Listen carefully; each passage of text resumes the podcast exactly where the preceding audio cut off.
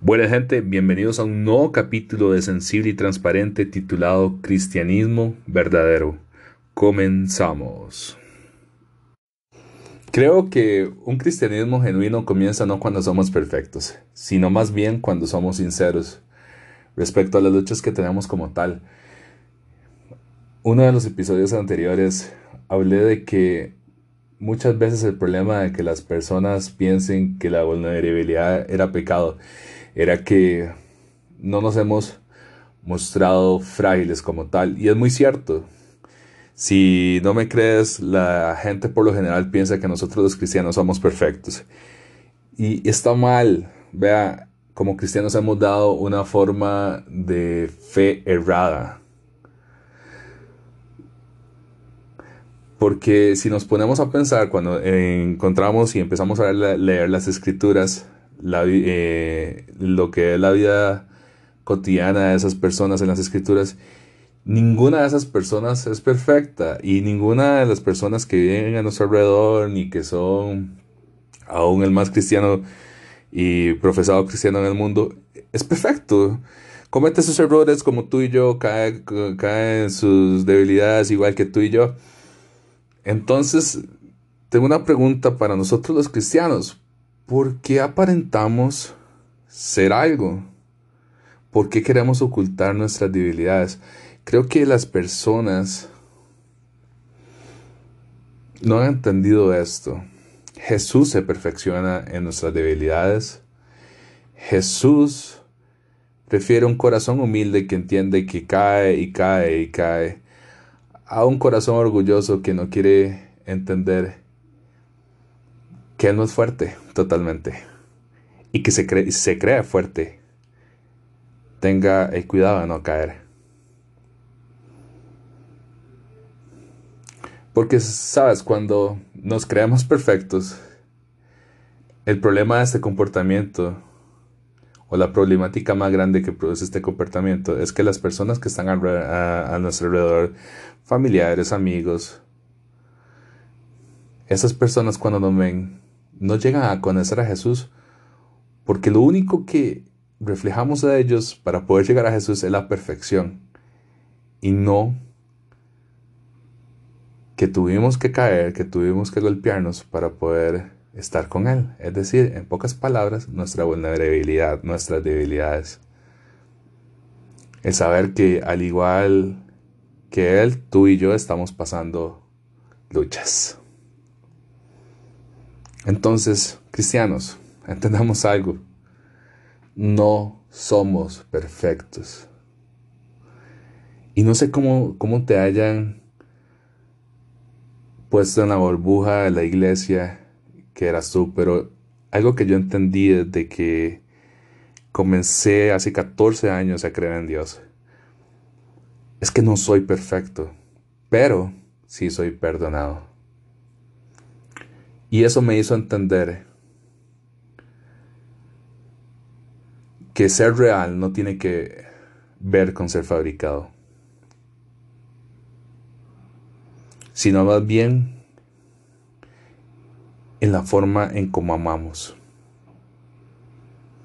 Porque cuando amamos genuinamente a los demás, cuando enseñamos quiénes somos, y las luchas que pasamos, esas personas sí se van a poder acercar al Evangelio.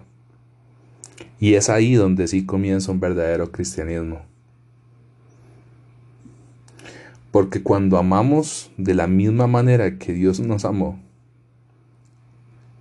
y Dios nos perdonó, las personas pueden ver que lo que profesamos es verdad y no una mentira.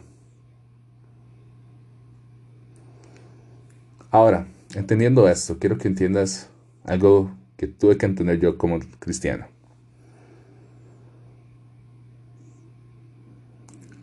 La transformación del corazón de una persona puede ser inmediata o paso a paso.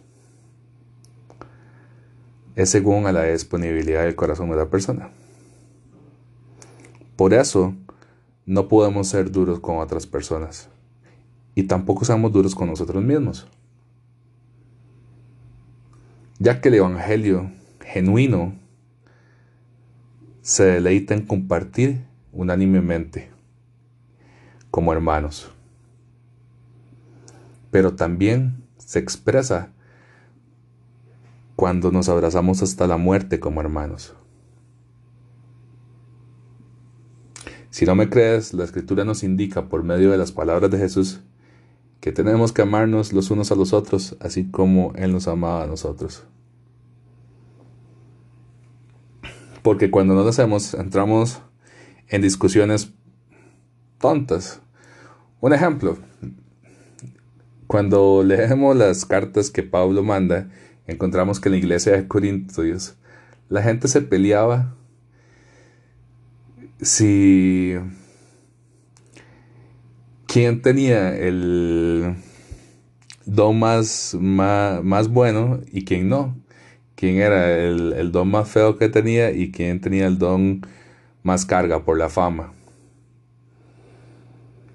Y lo más chuso de todo eso es que cuando vamos a Primera de Corintios 13, Pablo le aplica a esta gente algo demasiado impactante. Y era que sin importar si el don era bueno o el don era mal, malo, si ese don espiritual que él no sabía era bueno o malo, si ese don no tenía amor, no servía de nada. Y eso a mí me impactó porque eso hizo mucho reflejo de amar a las personas como Jesús nos amó, sin importar nada, es decir, sin importar en lo que creían, en lo que pensaban, Él nos amó por igual.